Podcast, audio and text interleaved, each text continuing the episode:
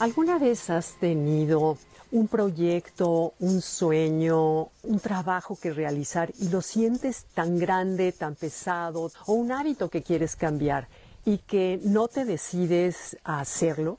que ahí lo traes postergando y lo vas evitando y empiezas a hacer mil cosas, pero lo único que no haces es poner las manos sobre ese proyecto, lo ves así como si fuera el tamaño de la pirámide del sol Así a veces siento yo los, proyectos, así que lo ves que no lo puedes manejar ni mover, etcétera. Bueno, les platico, ¿han visto de eso, esos videos en donde las fichas de dominó empiezas a tirar una y se van tirando todas las demás y se hacen figuras hermosas? Esos experimentos han dado como resultado el darse cuenta cómo cuando tú tiras la primera ficha de una hilera enorme de dominos, que además es fascinante verlo, pero al mismo tiempo te da tristeza de lo rápido que se fue después de todo lo que tardaron, cuando tiras la primera ficha, va la energía acumulándose hasta llegar al final a tener una potencia importante, una energía importante. Por ejemplo, en el 2009 en Ámsterdam, una fábrica de fichas de dominó hizo el experimento de hacer una figura con cinco, casi 5 millones de fichas de dominó. Se tardaron meses en hacerlo.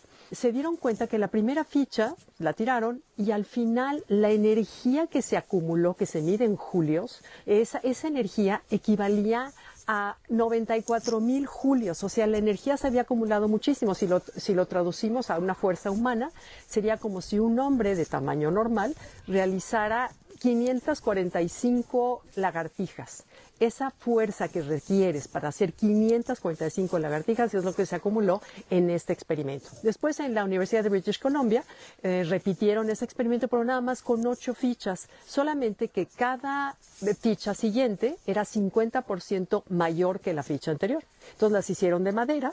Está un video que lo pueden ver ustedes en YouTube. Sale la primera fichita, se cae y suena un tic nada más. Sin embargo, conforme fue acumulándose la fuerza que tiró la grandota, eh, que era de madera grande, el tamaño, digamos, de una puerta, el sonido, por supuesto, cuando cayó fue enorme. ¿A qué voy con esto? Que cuando tenemos un proyecto, el chiste es empezar. La cabeza hace los proyectos, los agranda, te asusta, los te intimida, te dice todo el crítico interior, te dice todas las razones por las cuales puedes fallar. Si empiezas a tomar acción, todo eso se va. Les comparto, después de que mi esposo murió, a los meses fueron a verme mis amigos queridísimos de la editorial, mis editores, para pedirme que escribiera yo un libro. Bueno, te podrán imaginar que yo tenía la cabeza hecha bolas, yo tenía, no sabía ni dónde estaba yo acomodada, ni, yo lo sentía como una madeja, como de distintos estambres de colores enredada, y no sabía cómo empezar a desanudar toda esa sensaciones de dolor, em, experiencias, etcétera, y lo, fui postergando, postergando, hasta que un día dije, a ver, Gabriela, ya porque me preguntaban la editorial, de Gaby, ¿para cuándo tienes el libro? ¿Para cuándo tienes el libro? Y yo así como que lo pateaba. Hasta que un día me senté y empecé a tomar un hilito del estambre de un color y empecé a enredarlo, a tomar orden, empecé a darme cuenta que la tarea no estaba tan difícil como yo mi mente me la había imaginado, que me ayudaba a ordenarme adentro de mí, me ayudó a ver de lejos mis experiencias y poder plancharlas y poder repasarlas, poder revivirlas y lo que he aprendido. Bueno, todo eso acabo de entregar el libro hace unos días, acabo de entregarlo a la editorial y me di cuenta de cómo todo es empezar con una ficha a la vez, una sola cosa a la vez. Entonces, por ejemplo, cuando queremos mejorar nuestras relaciones o en tu vida o en tu trabajo, en tu salud, en tu peso, una, pregúntate cuál es la una sola cosa que tendría yo que hacer para mejorar, para ayudar a los demás, cuál es la una sola cosa que tendría yo que hacer para mejorar mi trabajo, cuál es la una sola cosa que yo tendría para para mejorar mi, calidad de vida, mi salud, con mi esposo, mi pareja, mis hijos? ¿Cuál es la una sola cosa que yo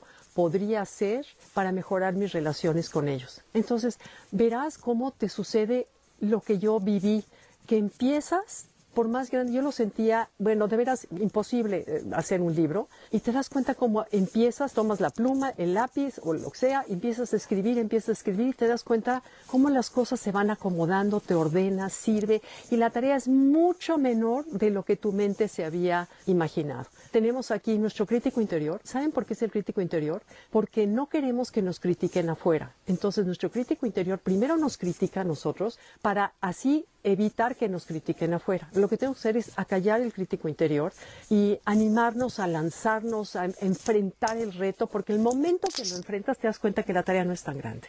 ¿Ok? Entonces, acuérdense de las fichas de dominó.